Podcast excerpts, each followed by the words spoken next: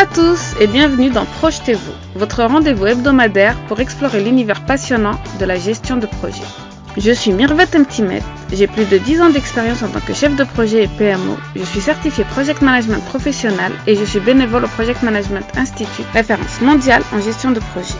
Transmettre mes connaissances et vous accompagner dans la gestion de vos projets, qu'ils soient professionnels ou personnels, c'est mon défi. Car oui, bien maîtriser les rouages de la gestion de projet, c'est s'ouvrir les portes du succès dans tous les aspects de votre vie. Vous êtes curieux et avez envie d'en apprendre plus, vous souhaitez donner du peps à votre carrière ou transformer vos équipes et vos entreprises, je prends soin à vous apporter les bonnes connaissances à chaque épisode. Imaginez maîtriser l'art de transformer une simple idée en un projet réussi, de naviguer avec aisance entre les défis de coordination de budget et de délai. C'est ce monde que je vous propose de découvrir à travers Projetez-vous. Et parce que le monde évolue constamment, j'aborderai les tendances et les actualités. Qu'il s'agisse de nouvelles technologies, nouvelles méthodologies, d'outils innovants ou de changements dans les normes et pratiques du secteur, Projetez-vous sera votre source d'information. Et ce n'est pas tout, j'invite des professionnels aguerris qui partageront avec nous leurs expériences et leurs méthodes sur des thèmes variés et captivants. Alors, prêt à transformer vos projets en réussites éclatantes, rejoignez-moi dans cette aventure.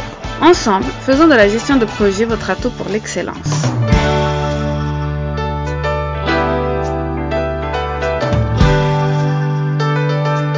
Dans l'épisode d'aujourd'hui, j'ai le privilège d'accueillir Stuart Teston. Stuart Teston est un invité de renom que j'ai rencontré lors des PMO UNCON organisé par la PMO Global Alliance. Il a une expertise dans la gestion de portefeuille, la priorisation et les PMO. Il accompagne les entreprises à bien établir leur stratégie et à la respecter. C'est un acteur clé sur la scène internationale, spécialisé dans l'optimisation des PMO et leur capacité à gérer efficacement les portefeuilles de projets. Sa réputation le précède en tant qu'expert dans l'aide à la prise de décisions stratégiques en s'appuyant sur des critères bien définis et non sur la simple pression des parties prenantes les plus influentes. L'expertise de Stuart est essentielle pour toute entreprise cherchant à aligner ses projets sur sa stratégie globale. C'est même chiffré. Quand la gestion de projet peut arriver jusqu'à 70% euh, de réussite, la gestion de portefeuille de projet avec une bonne priorisation et une bonne stratégie peut aller au-delà de ce palier de 70%. Dans cet épisode, nous explorerons donc comment les PMO peuvent transcender la gestion de projet traditionnelle et la gestion de portefeuille pour devenir des catalyseurs de valeur stratégique. Une fois par mois, j'invite un expert anglophone qui nous apporte un peu de ce qui se fait en gestion de projet, en PMO, gestion de portefeuille dans le monde et l'épisode est en anglais. Pour ceux qui sont francophones, et qui voudraient mieux comprendre l'épisode en anglais, les sous-titres seront accessibles sur euh, les vidéos YouTube et cela accompagnera votre compréhension de cette interview avec Stuart Je pense qu'il est très important d'apporter dans Projetez-vous quelques insights internationaux avec des experts qui sont sur la scène internationale, car nous sommes dans un monde de globalisation où les méthodologies et les tendances traversent les pays et le monde. Préparez-vous à des révélations qui pourraient transformer votre approche de la gestion de portefeuille et de la stratégie d'entreprise. Cet épisode est incontournable pour tous ceux qui aspirent à exceller dans ce domaine. Restez à l'écoute et bon épisode.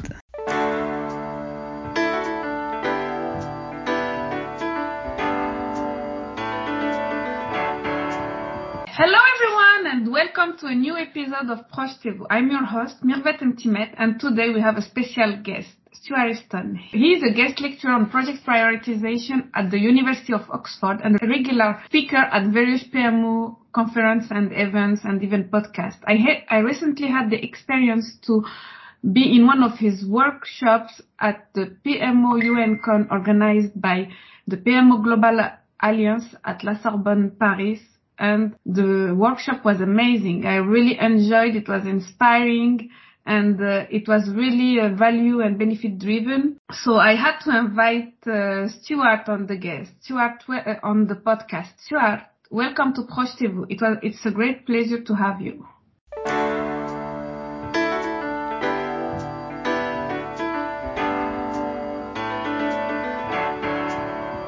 Great to great to see you again, and uh, and thanks for inviting me, and uh, and thanks to all the good people of Paris for for hosting the the unconference last week. That was a lot of fun. Um, we I have to say most conferences I go to, you know, the the, the food is very bad, but it, of course in Paris the food was absolutely amazing, right? Yes, we had to keep up to our French level of, of the food. I, I enjoyed it too much. You had, we were lucky this day uh, to have uh, such a catering uh, service.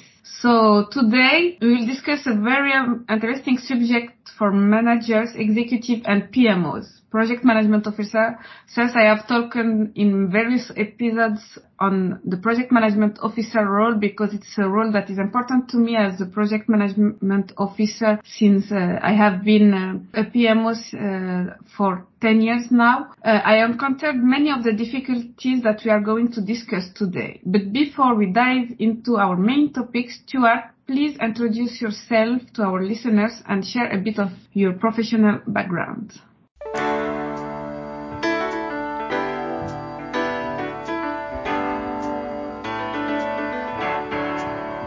Sure.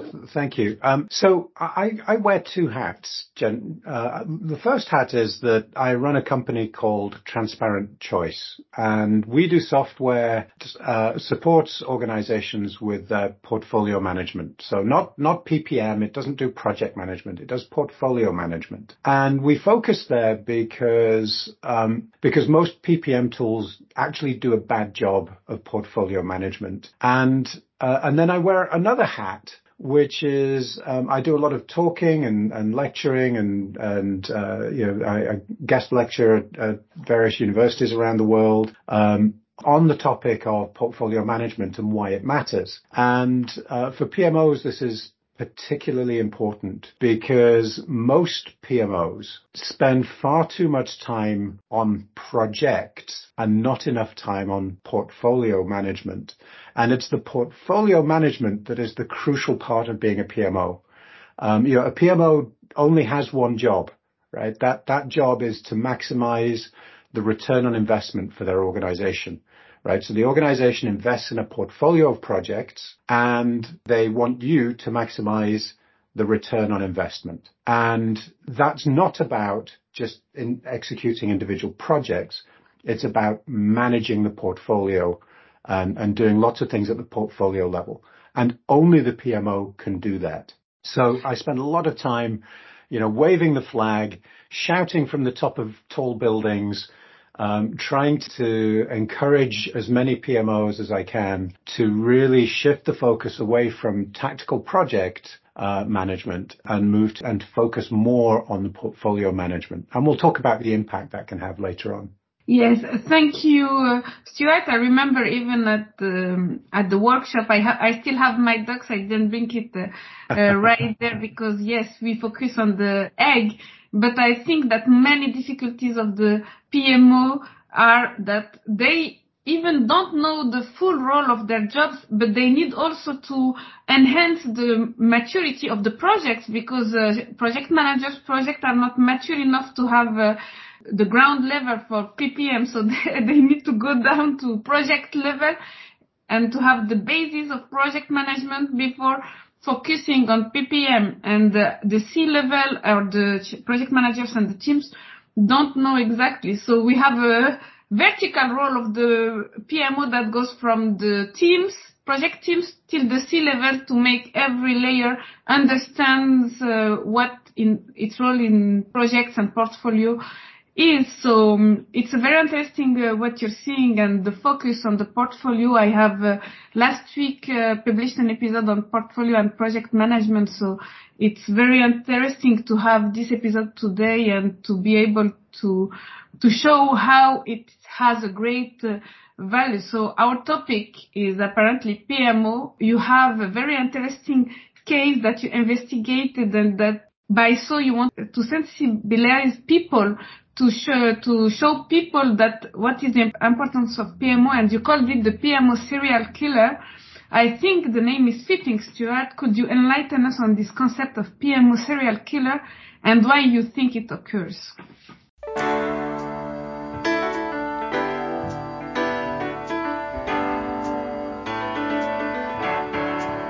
You know, th- there is absolutely a serial killer out there, right? Killing PMOs.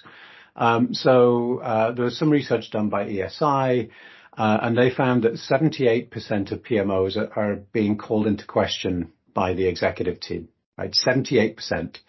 Uh, 68% are seen as bureaucratic, and um, half of half of the PMOs, 50% of the PMOs that are attempted, never go live. They never become operational. They're killed off before they even start delivering anything. And, and of those that are launched, half of them are closed again within three years, right? So, so there's clearly a problem, right? There's clearly a serial killer out there killing PMOs. And, um, you know, uh, what we can do, I think, is, is just spend a bit of time trying to understand why, right? Try and find out who's the serial killer here. Who is, who, what's the root cause of this? And then explore what we can do about it and, and, you know, see if we can save the day. And, and we did this, um, I, I, did this in uh, the, uh, the PMI's Global Summit in Atlanta this year and actually had a Sherlock Holmes hat on and the pipe. and it was a lot of fun, a lot of silliness, lots of giggling going on. Uh, but it was also really insightful and it really touched a nerve with the PMOs in the room. You know, I didn't get to leave the room because there were so many people wanted to kind of explore these ideas.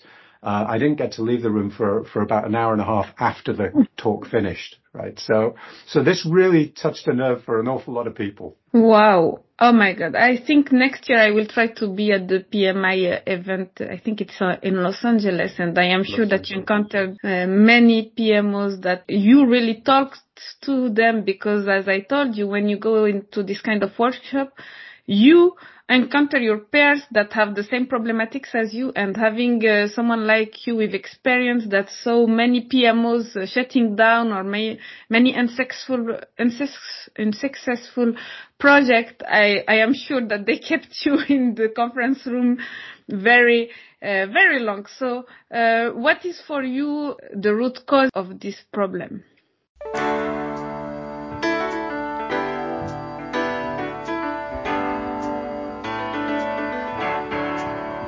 Well, if we look at it, right, you know, I said earlier that the, PMO really only has one job, which is to deliver the best return on investment, right? The business is investing in projects. The business expects to get a return for the for that investment, right? And the the challenge is if you if you look at PMI data for project failure rates. You know, over the, the last 10, 15 years, the number of failures, the percentage of project failures, uh, so project failed, budget lost, right? So total car crash. So 30% of projects, 30, 30 um, percent of projects roundabout were, were, were failures. And that number has been flat for 30 years, over sort of the last 15 years.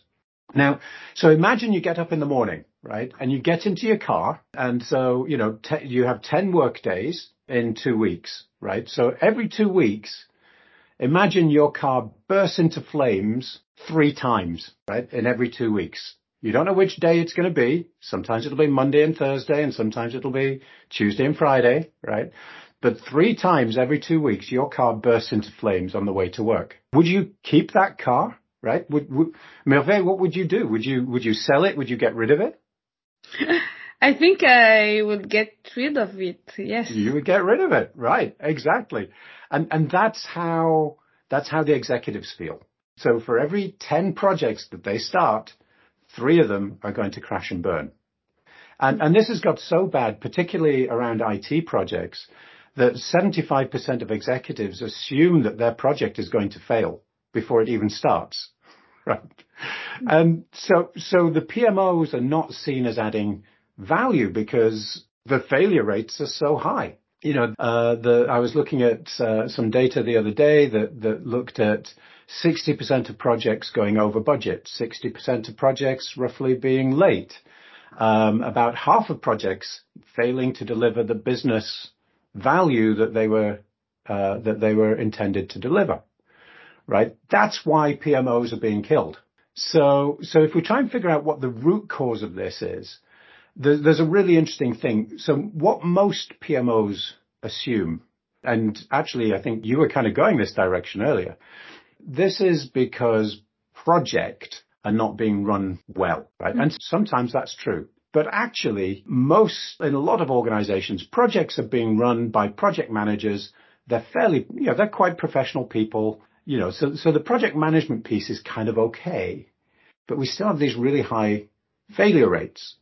And if you look at those failure rates over time, over the last 15 years, they haven't got better. They've been flat. Now, this is during a period where, as an industry, we've been spending about $7 billion, billion dollars, right? $7,000 million a year on PPM software. Goodness knows how much on training, uh, uh, project managers and everything else. But it hasn't changed the success rates or the failure rates of projects. So the problem, right, improving project management, which is what PPM is all about, improving project management isn't improving success rates. So there's something else. So why are those projects failing? So I like to play the why game, right? So, so you say, why, why are your projects failing? Why are they going over time? Uh, and, and usually people will go, oh, well, it's because of the project managers. So you go to the project managers and you, you discover actually they're quite professional people. So you ask them, why a projects failing? And they say, well, it's, it's because the uh, delivery resources are always late right? So you go to the delivery resources and you say, why? And say, well, it's because I, have got 13 different tasks that I'm juggling all at once. Every time I finish a task, you give me three more, right? That's, that's why I'm always late. And so sometimes people will look, look at that and they'll say, oh, well, that means we've got a resource management problem. But, but actually, no, resource management is about allocating people to tasks. This isn't a resource management problem. It's much simpler than that. It's a problem that they have too much work to do. They're juggling too many things. And so, so the root cause is the fact that our, we're asking our resources to do too much work, to do too many projects. And, and ultimately that comes down to the fact that our portfolio governance is broken or, or doesn't exist, right? So we're not doing project prioritization properly. We're not scheduling our projects so that we don't overload people right? We're just, we're trying to start all our projects on, you know, January the 1st and, and our people are time slicing and they're juggling and they're being really inefficient and, and, projects are failing, right? Projects are getting delayed. So it's, so the root cause of all of this isn't project management. Of course, most organizations can improve project management and they should continue to do that right? But the root cause, the reason that those those project success rates have been flat or failure rates have been flat is because most organizations don't do portfolio management well. So project management can get you up to this level of sort of 70% of projects um, uh, not not exploding, right? And and if you're not doing good project management, you won't even be getting to that level right? So you, need to do project management well and do that maturity stuff you were talking about to get to that level. But it's very difficult to get beyond that without doing portfolio management well.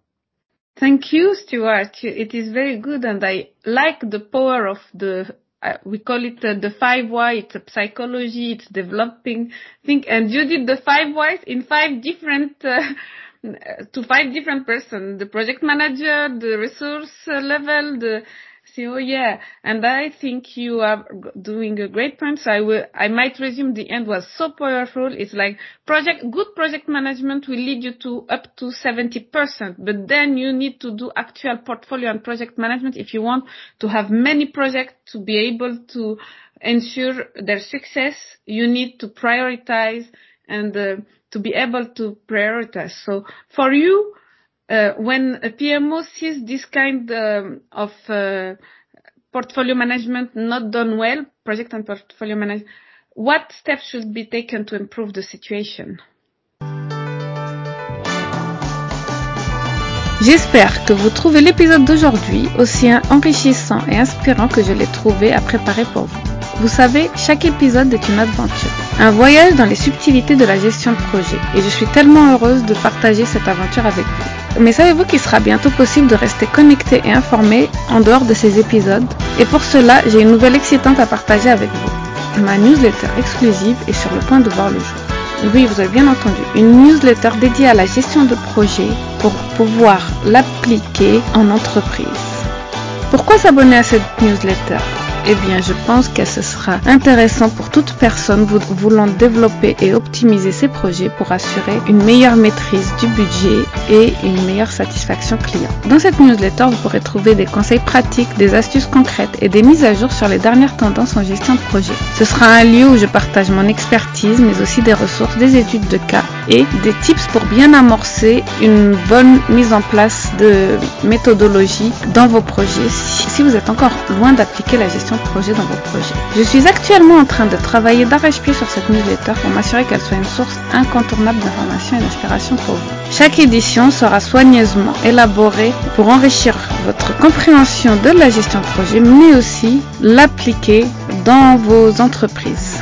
Vous soyez curieux pour la gestion de projet, un chef de projet ou manager, ou que vous soyez un directeur qui cherche une solution pour mieux gérer vos projets, je pense que cette newsletter vous formera les réponses que vous cherchez. Mais ce n'est pas tout. En vous abonnant, vous aurez l'opportunité de faire partie d'une communauté partageant les mêmes idées. Vous aurez des news et des petits bonus en exclusivité.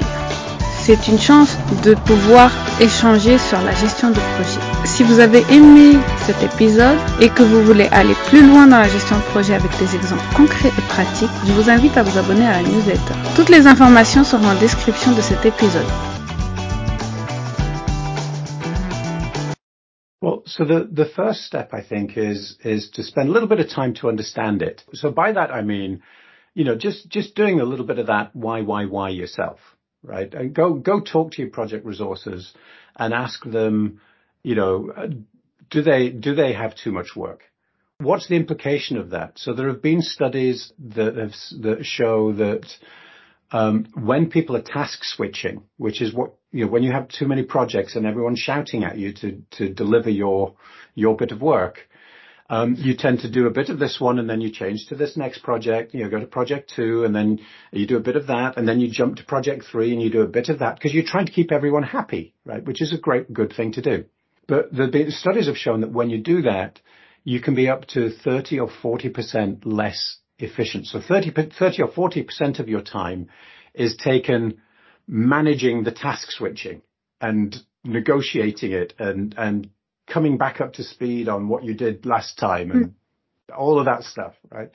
So 30 or 40, so as a PMO lead, part of what, you, what, what, where I would begin is just go out and, and talk to people and collect a little bit of data so that, so that you can use that data to talk to your leadership team about this, right? And, and look at some projects that have failed and do that why, why, why process, right? Use the five whys and, and go back and, and, you know, you'll almost always discover that one of the branches on that why, why, why will be about we didn't have enough resources, right? And as soon as you hear that, you know that portfolio management is broken. So you can then start to build a business case that says we need to fix this, right? So we are, so here's a project that failed last year. It cost us a million euros, right? For example. And if we, so if we fix portfolio management, right, that might cost us, I don't know, 100,000 euros. I'm picking numbers, I'm making numbers up, right? So it might cost us 100,000 euros. Maybe we get some software, maybe we get a consultant in to help us think about how to do this properly. And the return on investment on that is that we will then not have failed projects like this one that cost us a million euros. So we'll, so we'll spend 100,000, we'll save a million. It's a simple business case, right? So, so the first step, I think, is to make sure you understand the business case for, for how is this going to boost the return on investment to your organization? And then the second piece, I think, would be to um, really think about the prioritization first. So uh, most organizations have far too many projects. And when, when you do that, right, when people have too much work, uh, when there are too many projects and your, your resource utilization gets above about 80 or 85%, right? Once you get above there, the productivity drops off really, really quickly, right? So, so a, really quick win for most organizations is to fix project prioritization. And that, that's why as a company, we started there, right? We looked at all of the decision science into how to fix project prioritization, and we built that into a product, right? Which which and you know none of the PPM tools do that. You can't you know you don't do that in Excel. Uh, it leverages real decision science. Uh, it's a method based on a methodology called AHP, Analytic Hierarchy Process, and it's it's highly collaborative. And when you do that, you can get real buy-in to the prioritization process, and that means you don't overload your people, and that means that you have fewer failed projects, and it means that you get to deliver projects quicker. So you get this really quick hit if you fix prioritization first and then use that prioritization to right size the portfolio, to stop overloading your people, to make sure you're investing in the projects that deliver the most value first, rather than trying to deliver all projects at the same time, right? Deliver the high value and then deliver the next projects and then deliver the next projects. And when you do that, what happens is you get uh, faster delivery of projects, fewer failures, of course you're investing in better projects because all of those projects that are uh, pet projects, he who shouts loudest type projects, right? They're getting, they're getting taken out of the portfolio and you're focusing on the ones that add value. So if you start by doing that, start by building the business case, measure roughly where you are, and then I would start with prioritization, use, then use that to drive the right sizing of the portfolio and schedule your projects so that you don't overload your resources. And then while you're doing that, measure what effect that has on your project delivery rates and success rates. And because what, what you're trying to do as a PMO there is collect data that says, Hey, look, I've just improved the return on investment to the business, right? We're delivering more projects with more value and fewer failures. So, so I, you know, so as an organization, as a PMO, we've increased the return on investment by, you know, maybe you've increased it by 50% or, or 100%. We see that, we frequently see organizations who do this well, doubling their return on investment, right, from, from projects. So, so if you can turn to the business and say, Hey, look, we just doubled the return on investment, then your PMO is not going to be one of the ones that's killed by the serial mm-hmm. killer, right? It's gonna, it's gonna be a, you know, you're gonna be safe and secure and you're gonna have data to prove that you've been effective. So start, start with the business case, then move on to prioritization, use the prioritization to drive the, the scheduling and the right sizing of the portfolio so you don't overload your people and amazing things can happen. Thank you for this complete answer. I am very impressed, Stuart, because you even anticipated my question. So I think you are used to answering the questions in conference, in lectures. And one of my questions was, thank you for AHP method, but how to stop this who shouts the lightest, uh, the, the loudest wins? And you answered it uh, very very importantly. So thank you very much uh, for all this insight. It is uh, very interesting and interesting, and I think it adds values to the um, to the to our listener who has who have now uh, many little steps and strategy to take into account in their own organization to to have better projects and more successful projects. So do you have a piece of advice that you think is important for people less experienced in PPM, if you could impart one thing to our listeners, what would it be?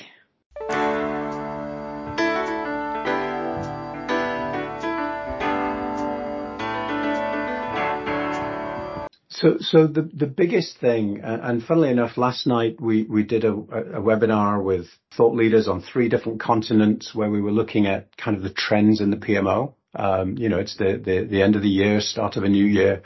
So it's always good to look back and then look forward.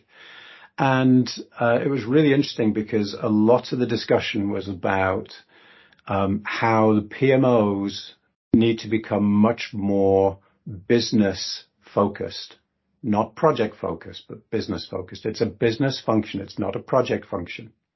It's about delivering business value. And so, so the advice I would give to anyone in the PMO role, especially if you've come from a project management, a formal project management background, is to go and invest in learning about the business, right? Go and understand what your company does. what drives value for your customers? How do you deliver the logistics? How do you, how does the business work? How does the accounting work? How does that connect to your manufacturing? And understand as much about the business as you can because it's really difficult to help the business deliver return on investment if you don't understand the business. And, you know, your job is kind of to be, you know, the way you deliver maximum return on investment is by being able to meet the needs and anticipate the needs uh, and help troubleshoot the problems in the business, right? And the projects are just how you deliver those solutions, right? The projects aren't important on their own. Um, no one cares about the projects. They only care about what's the what's the business value that that you deliver, and what problems are you solving. So as a as a PMO lead, you really really need to be knowledgeable about the business. So so my my biggest advice would be go have lunch, have coffee with as many business managers um, from as many parts of the business as you can and try and understand what their world looks like, what their pain looks like, because that's what you need to be solving. Thank you for for this uh, insight, and I I need to say uh, it is also my vision because if you want the portfolio to success, you need to know the vision, the strategy, and the objectives of the company. So for me, it is the first to be the most optimized and the better at the PMO, but also I believe that yes, it's a way of also to taking up the ladder, the ladder to the C level because you begin as a member of the team, then project manager, then PMO, and then maybe the C level, the business uh, level. So I think it's important to have also this career in mind and this evolvement into uh, their careers other than uh, successing in projects, as you say.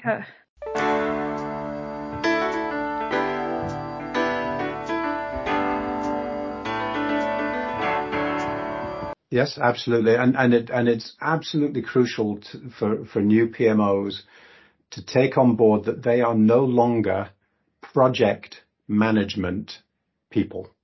They are mm-hmm. now business people, right? It, PMO is a business function, right? It's a business service that's about delivering return on investment. And it's no longer about the technical aspects of managing a project right? You have project managers, that's what they do. Your job is to make sure that you're gluing the pieces together, that you're delivering the right services to the project managers to make them productive. Sure. Yeah, that's important. But, but the main part of the job is to make sure you're delivering the right projects to the right parts of the business at the right time right? That's the job. That's a business function. It's not a project function. And I have this discussion again and again and again with uh, new PMOs who their first instinct, because they come from a project background, is to dive into project maturity and project processes and templates and all the rest of it. But if you remember, right, most PMOs are seen as being bureaucratic. and so adding more process is not going to fix that. That's only going to make it worse. right. Yeah, so, we have the bad role, bad cop role.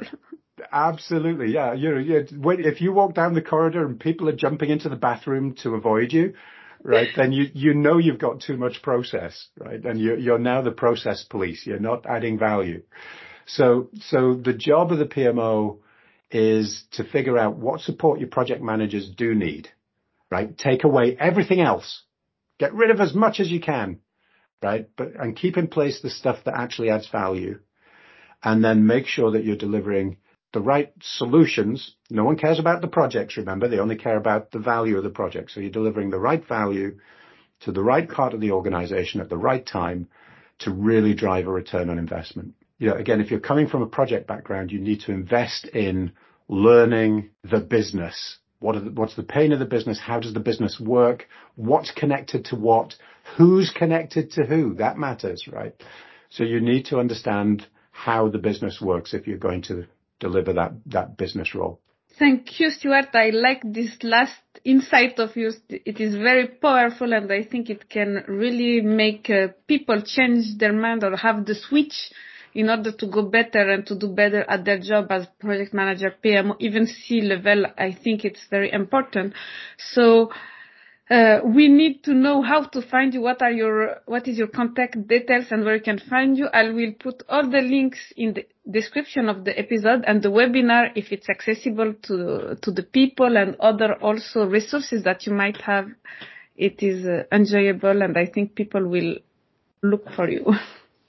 Excellent. So, so I'm Stuart Easton and, uh, if they go to the TransparentChoice website, uh, they can find a lot of information there on project prioritization, uh, all, free.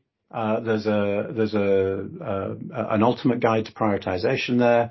There are guides on and ebooks and videos on how to do portfolio management, how to come up with criteria for project selection. There's loads of resources there to help people get started. Um, and you know, again, I, said I wear these two hats. One is the software company. The other hat is this education hat. And all of those resources, that's where those two come together. That's, you know, so the, the resources and all that knowledge is, is on our website and it's free to anyone who, who wants it. So that's, that's probably the best way to start. Um, and you can, you know, you can, when you fill in one of our forms, you can reach out to me, you can reach out to some of our team to get some help. Thank you very much. Uh, thank you very much, Stuart, and uh, thank you for attending here. It was a great pleasure to just talk with you about this subject that really imports me and that are very talkative to what I experienced in in my job, in my career. Perfect. Well, thank you for having me. And uh, here's wishing everybody listening to the podcast a, a good a good new year, right? We're we're recording this right around the turn of the year, so uh, happy new year to everybody. Uh, wishing you a very good one. Yes, happy new year and happy new year to you, uh, Stuart. Thank you to all our listeners for joining. Don't forget to sp- subscribe to subscribe to Projetez-vous podcast as you don't miss any exciting episodes and exciting guests like Stuart here. Until next time.